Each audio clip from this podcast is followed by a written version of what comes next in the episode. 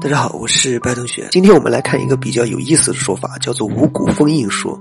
过去我们一直在阐述一个问题啊，就是上古时期的人啊，可能真的要比现在的人啊聪明的多。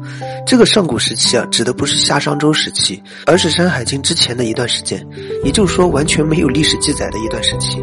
而这个聪明啊，指的也不是科技多么发达，而是在于对起源的探索深度和世界的认知程度上。那么这个五谷封印说和我们所讲的这些有什么关系呢？首先，我们来看这个五谷封印说到底是什么。从很多记载中，我们可以看出来一件事儿：所谓的人神共存啊，可能不只是传说，而是真实存在过的。至少啊，迄今为止我们发现的所有记载啊，都在验证着人神共存的真实性。那么，为什么这种状况一下就消失了呢？为了解释这个原因啊，历史上曾记载了一个叫做“绝天地通”的大事件。这个事件啊，把整个人生就隔绝了。但是在绝天地通之后啊，夏商时期明显还是存在生机的。那这是怎么回事呢？五谷封印说就是从这个背景下出现的。五谷封印啊，就是说很早之前有一个高级文明对人进行了限制。这个高级文明呢，可以理解为我们口中的神。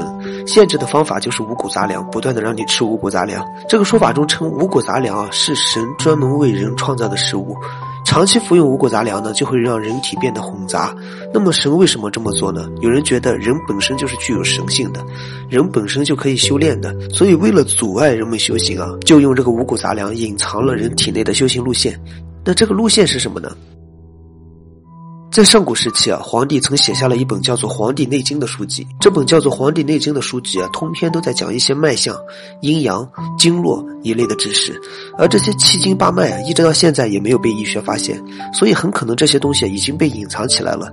而且看过《黄帝内经》的人知道，在全书的开篇就讲到了四套修炼方法，分别是真人、智人、圣人和贤人。然后以下各篇讲到了精气神的修炼方法，再往后就是经脉的原理和修炼方法。也就是说，严格意义上来讲，其实《黄帝内经》啊就是一本修炼用书。当然，五谷的封印也不是万能的。例如，刚出生的婴儿，他就是具有神性的，但是年龄太小，他无法正确使用自己的能力。所以，六岁到十岁之间啊，是一个婴儿最有神性的年纪。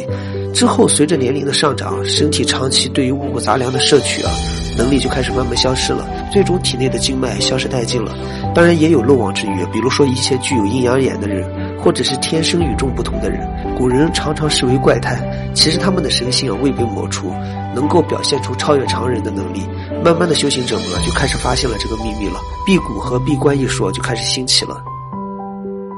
前两天又出现了一个不同的说法，说有人查询了古籍，发现了一些端倪。这个人发现，在秦朝之前的春秋战国时期啊，就开始兴起闭气这项修行方式了。也就是说，可能在道家思想成立之前，就已经有了关于修行的方法。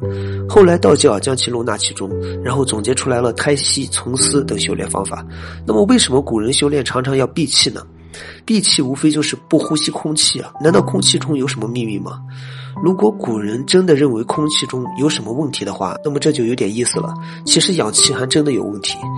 我们从小学的氧化反应啊，就是氧气的负面效果。只不过这个负面效果可能对于人体的影响微乎其微，但是古人能够发现这一点，确实挺让人惊讶的。而且火星男孩啊，他曾经说过同样类型的话。火星男孩说，火星人呼吸的是二氧化碳，所以。比人类的寿命要长得多。人类寿命短的原因呢，就是因为氧气。当然，形成这一点的原因不在于我们啊，它在于人体的构造和地球的环境。所以说，国外的很多说法和国内的神话都是对得上的。以后我们也会多解读一些。很多人会觉得这个五谷封印说听起来就和网文小说一样，其实这其中每一项猜想都符合修行观念和神话的逻辑，它唯一不符合的就是我们的思想和观念。当然，五谷杂粮是我们生活的必需品。氧气充足呢是生存的必要条件，这是毋庸置疑的。但是除去这两样之外，会不会有其他限制条件呢？